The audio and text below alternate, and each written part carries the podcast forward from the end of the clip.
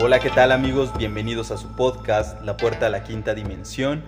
Mi nombre es Martín Domínguez y el día de hoy hablaremos sobre ciencia, sobre misterio y conocimiento ancestral, la relación entre el Ubuntu, una filosofía de origen africano y la desaparición del científico mexicano Jacobo Greenberg, en un capítulo que se titula La mente del todo.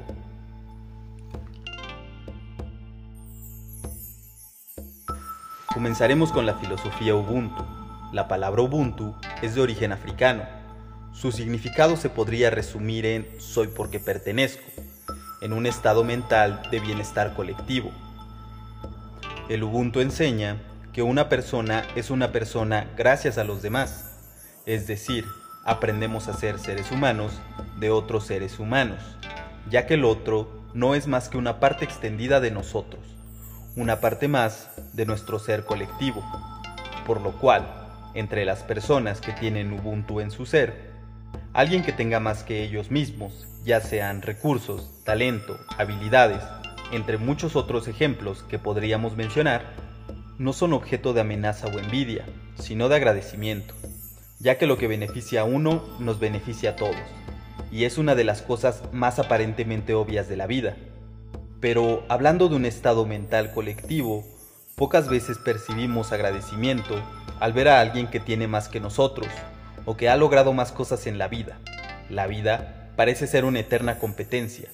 Lo más interesante es la obviedad de la meta. El ser humano nunca llega a ella por más poder o recursos que amase. Jamás se siente completamente satisfecho si considera conseguir su fuente de felicidad. Esto, a diferencia de las personas que se han dedicado al bienestar colectivo, a preocuparse por los demás. Estas personas parecen llegar mucho más rápido y gastando mucho menos tiempos y recursos a una sensación de plenitud, de felicidad, de paz interior. Dicen sentirse conectados con la humanidad, y quién no se ha sentido conectado por un lazo emocional, ya sean momentos emotivos, felices, tristes, todos podríamos mencionar al menos alguna persona o ser con el que nos sentimos conectados. ¿Será que esta energía, que en general llamamos amor, humanidad, solidaridad, empatía, tenga una existencia energética real?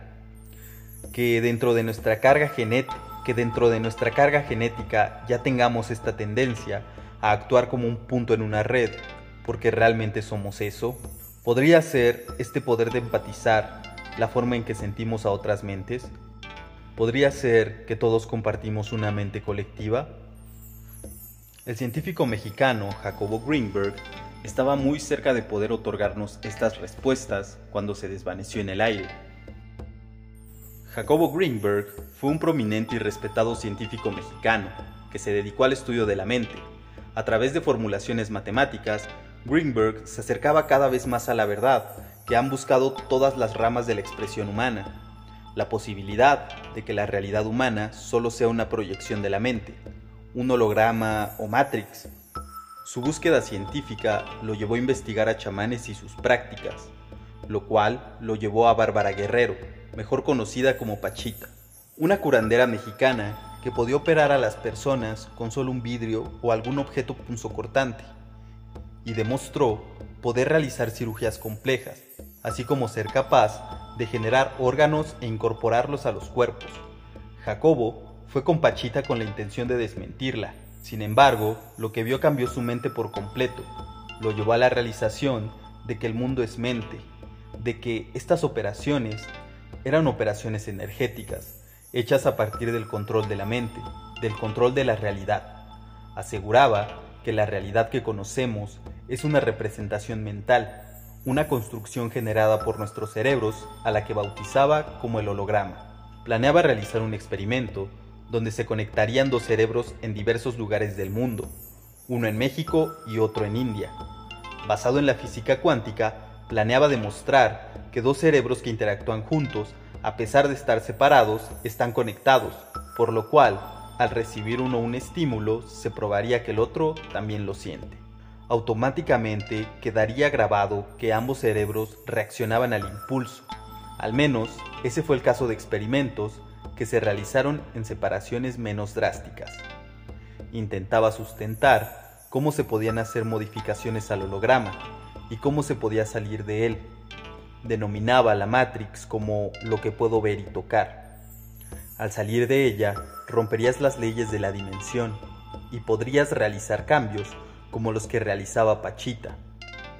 Sin embargo, el 8 de diciembre de 1994, a la edad de 47 años, Jacobo desapareció. Lo más extraño es que su pareja no avisó a nadie cuando sus familiares comenzaron a extrañarse, y poco tiempo después también desapareció. Las investigaciones arrojaron que posiblemente estaba trabajando en secreto con la CIA, por lo cual surge la teoría de que la CIA estaría interesada en su trabajo, y algunas teorías sugieren que aún trabajan juntos, desarrollando directrices, principalmente militares y de control, pero también hay quienes especulan que encontró el camino hacia otras realidades, hacia la quinta dimensión, por lo cual su cuerpo pudo haberse desvanecido al convertirse en conciencia. Desde la remota África hasta el corazón de México, la idea de que somos uno solo parece ser cada vez más tangible. ¿Será que nuestro estado constante de distracción nos haga perder de vista esta conexión, esta mente colectiva?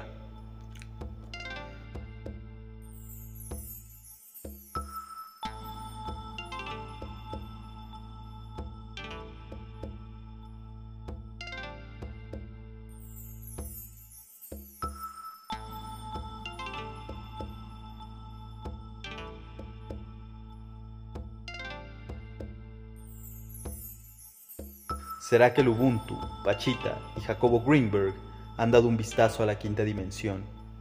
¿Será que intentan guiarnos? Parece ser que quedaremos con más dudas que respuestas. ¿O no?